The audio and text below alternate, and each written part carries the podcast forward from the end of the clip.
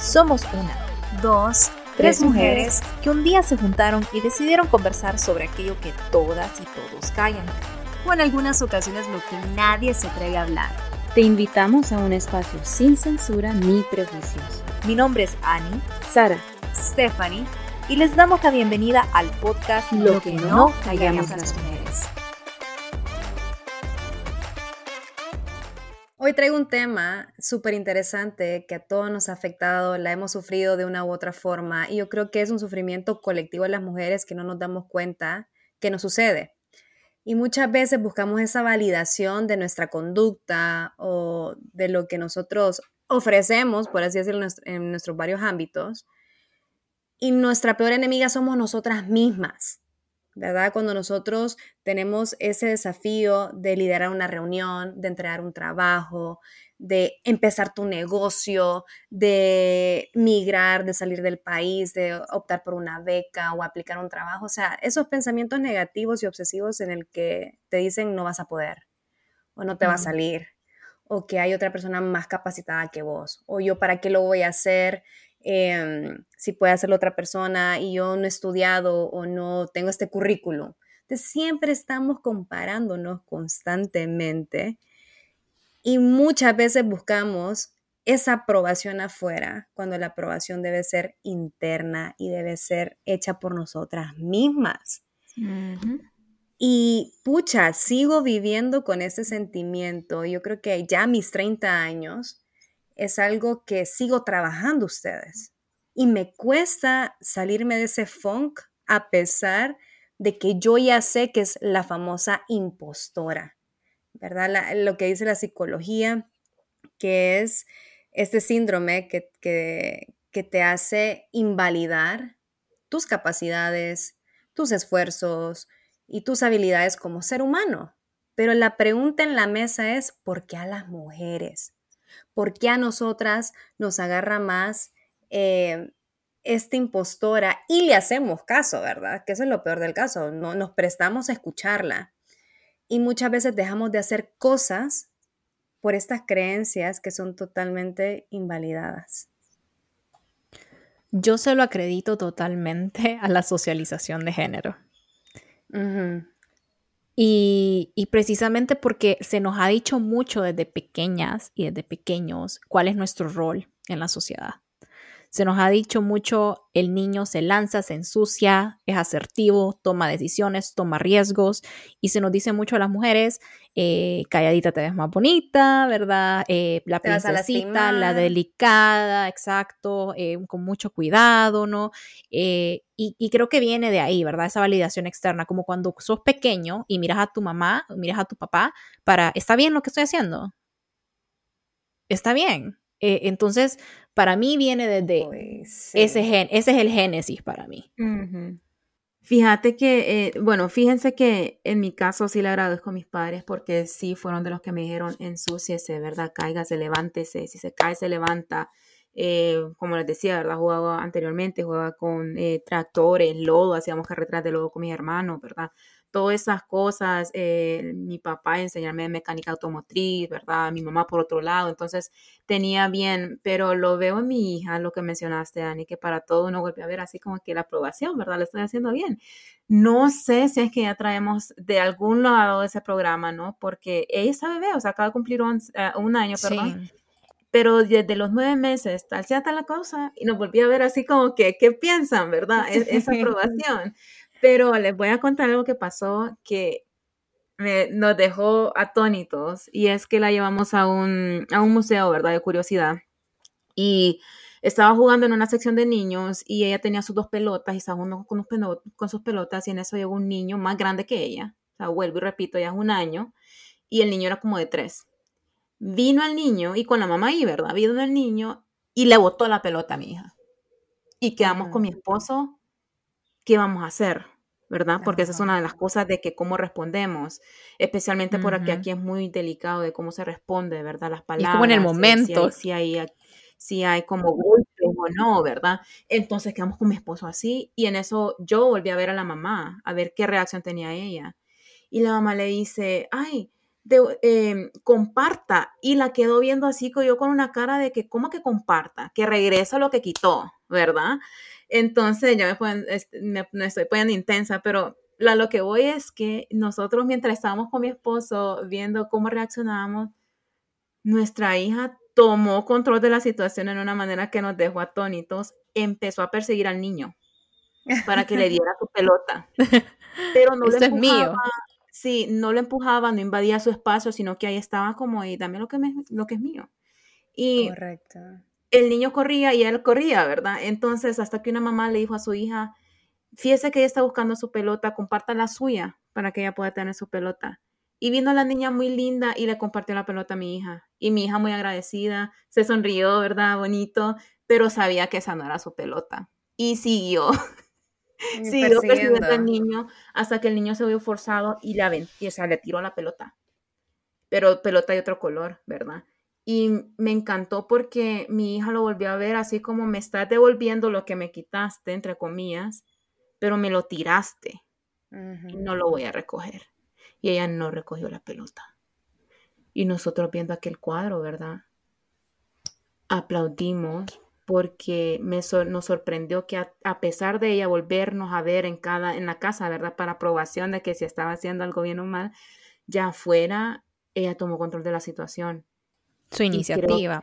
iniciativa y eso me encantó. Y ese es el tema de, reforzar. ¿Qué estamos reforzando? Es la pregunta. ¿Y cuál es el impacto? Tú contaste una historia que tú estás viviendo con, tu niña. Ahora imagínate nosotras desde el impacto de cómo hemos sido criadas. Así es. Y aquí que la pregunta vuelvo, ¿qué estamos reforzando a nuestras niñas?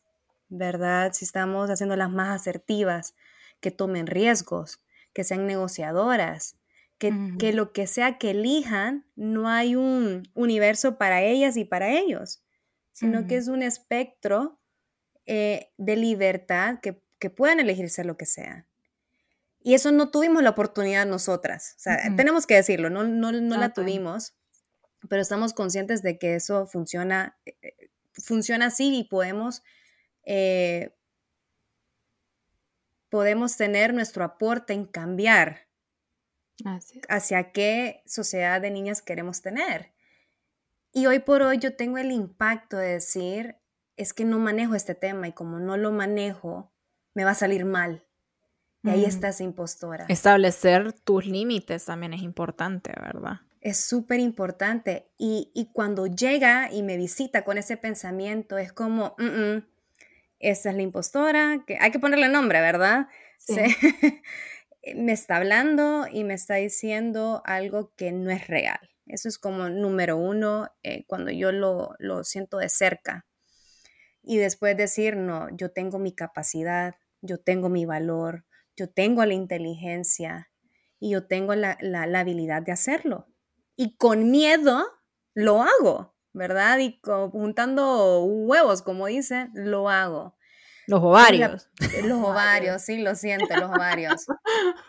Pero también, también hay que cuestionarnos y decir, bueno, cuando ves a, tus hermanos o a tu pareja, en, este caso de relaciones heterosexuales, ¿ustedes creen que piensan lo mismo que nosotras? ¿Ustedes creen que ellos están eh, poniendo en, tela de juicio sus, sus capacidades? Yo creería que no. Mm. No, usualmente no.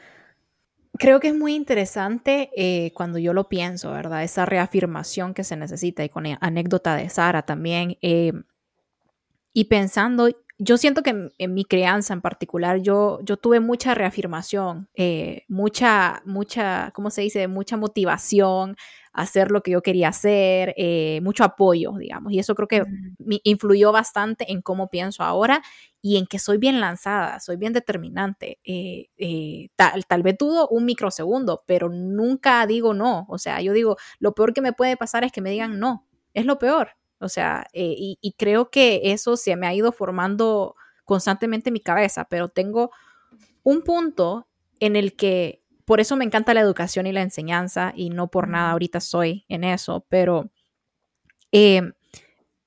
cómo los profesores marcan tu vida y pueden marcar la vida de tus alumnos. Entonces, Eh, precisamente en la universidad yo iba a aplicar a una, una práctica, ¿verdad?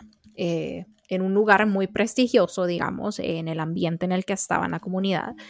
Y, y, se me dio esto de, de, ok, no cumplo uno de los requisitos que están pidiendo. Uno, uno de los requisitos.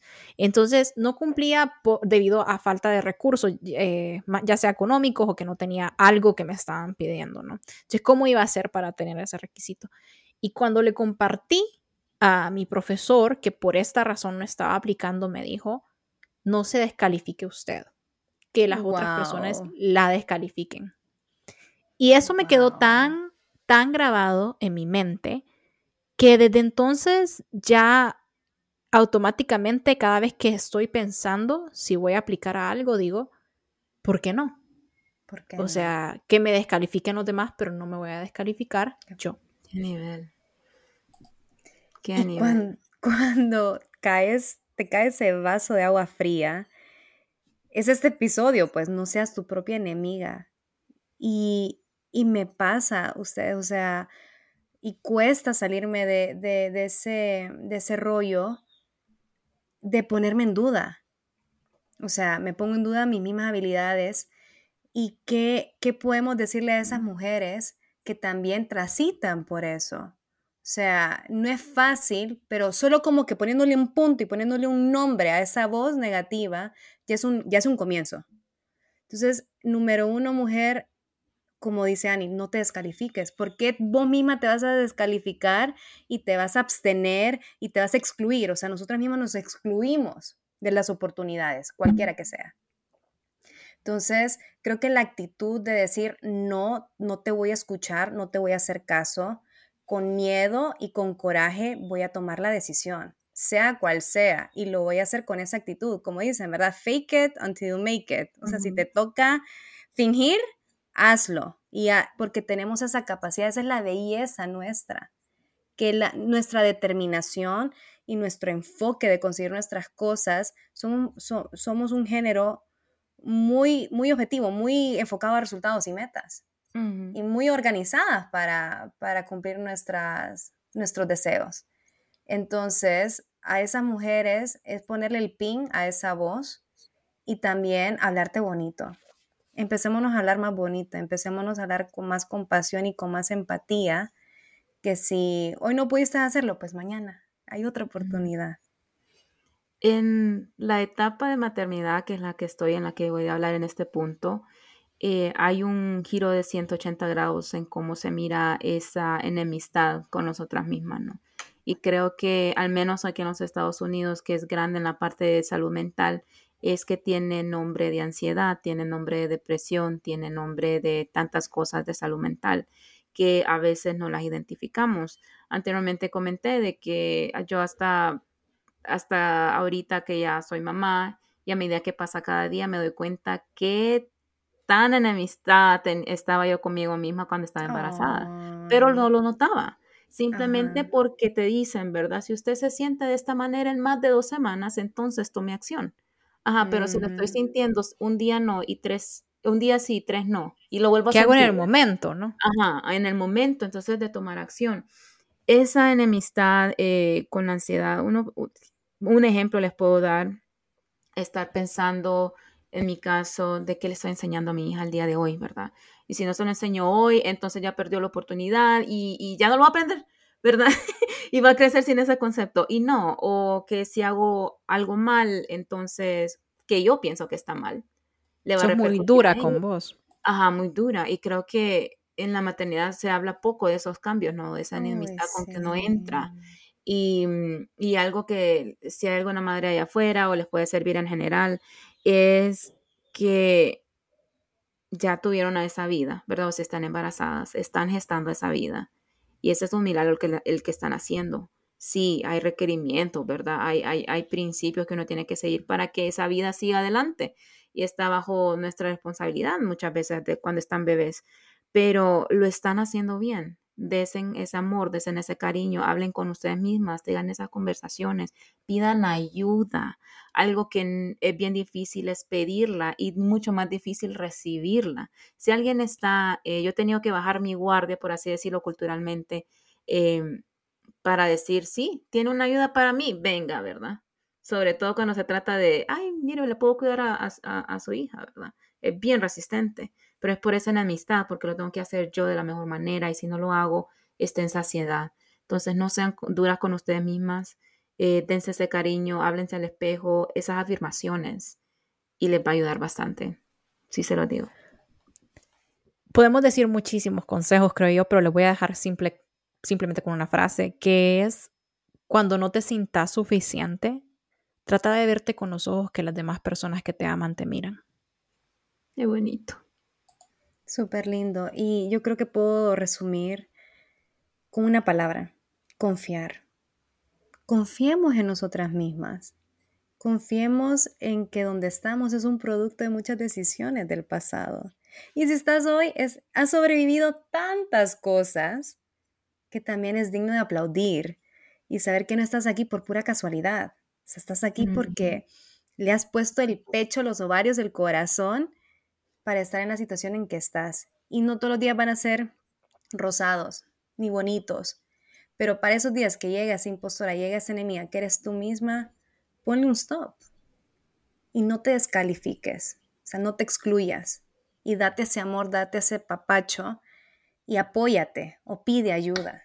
¿no? A veces yo me pasa que le escribo amistades para que me den ese vacío que yo no me puedo llenar conmigo misma. Entonces también es válido.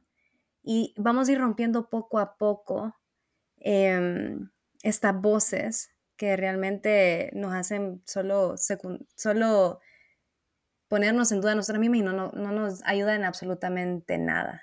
Yo creo que todos los días estamos aprendiendo cada una de nosotras a sobrellevar esta voz y, y hacer más actividades que nos brinden más confianza. Creo que eso, eso es válido y eso es muy importante que, que también nosotros llevemos a la acción, no solo quedarnos en la, en la esto me pasa, estoy triste, estoy depresiva, estoy, estoy ansiosa, también educarnos y llevarnos a la acción para poder eh, convertirnos en nuestra mejor aliada, porque si, si no nos defendemos nosotras mismas, ¿quién nos va a defender? Así que hasta la próxima. Amorcito propio amor propio para todas. Chao.